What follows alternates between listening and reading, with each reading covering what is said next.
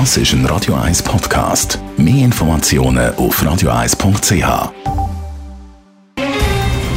Der Finanztag auf Radio 1. Verstehen, was Menschen und den Markt bewegt. In Zusammenarbeit mit der Zürcher Privatbank Merki Baumann.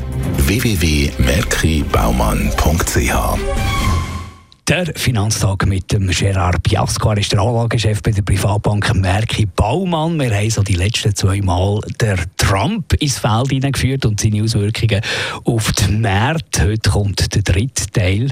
Wir sehen ja wieder unruhige Märkte. Gerard Piasco, wie hat der Trump die Märkte in der letzten Zeit bewegt? Man muss sagen, dass äh, die unruhigen Märkte, die wir jetzt gerade sehen, die haben natürlich zu tun mit, dem, mit den Personaldaten, die bei Facebook ohne Zustimmung benutzt genutzt worden sind. Und das gibt einmal in der, in der äh, Technologieaktien die große, wirft das die große Frage auf, ja, braucht es da mehr Regulierung?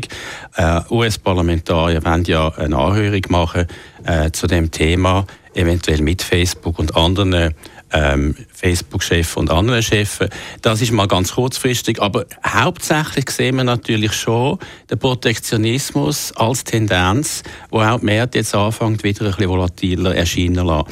Man muss äh, vielleicht unterscheiden, beim Trump äh, gibt es verschiedene Phasen, wo er Einfluss genommen hat auf Finanzmärkte. Die erste Phase ist eigentlich gewesen, wo er nichts gemacht hat, nicht? wo er gewählt worden ist und man hat Angst gehabt, jetzt kommt da äh, vielleicht etwas Negatives. Wenn er mal das nicht macht und nicht macht, dann ist die amerikanische Wirtschaft und die globale Wirtschaft, die gut am Laufen war, eigentlich ungestört gewesen. Teil 1, Trump, die Wirtschaft ist am Laufen und sie läuft weiterhin. Das ist 2017 der grösste Teil. Gewesen. Was war denn die zweite Phase, gewesen, Trump? Teil 2 Trump war eigentlich, gewesen, dass er äh, die Steuersenkung, die grösser als erwartet war, durchgebracht hat. Das hat seit dem Herbst die äh, Weltbörsen positiv beeinflusst. Der amerikanische Aktienmarkt ist ja der grösste Teil der Weltbörsen und da kann man sagen, die Steuersenkung bringt zusätzliche Unternehmensgewinnwachstum, sagen wir, von etwa 6 bis 10 Prozent. Und darum sind die Aktienmärkte beschleunigt aufgegangen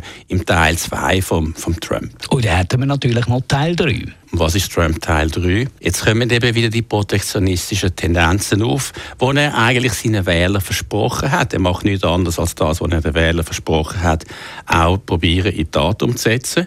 Es wird vielleicht am Schluss einen Kompromiss geben.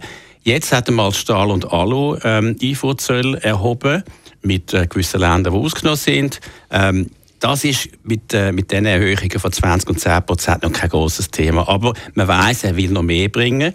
Und das könnte natürlich auch zu Turbulenzen wieder führen an den Finanzmärkten. Bei den Aktienmärkten und wirtschaftlich muss man sagen, die, die potenziell gefährdet sind, sind natürlich die Länder und Aktienmärkte, die einen grossen Anteil exportorientierte Unternehmen haben. In erster Linie Deutschland ist gefährdet. Kein Zufall, dass deutsche Unterhändler im Moment in Washington am Verhandeln sind. Schauen wir, was da weiter wird gehen. Es wird sicher spannend werden im Teil 3 von Trump. Danke vielmals für die Ausführungen, Gerard Piasco, der Anlagechef der Privatbank Merki Baum. Der Finanztag gibt es auch als Podcast auf radioeis.ch. Präsentiert von der Zürcher Privatbank Merki Baumann. www.merkibaumann.ch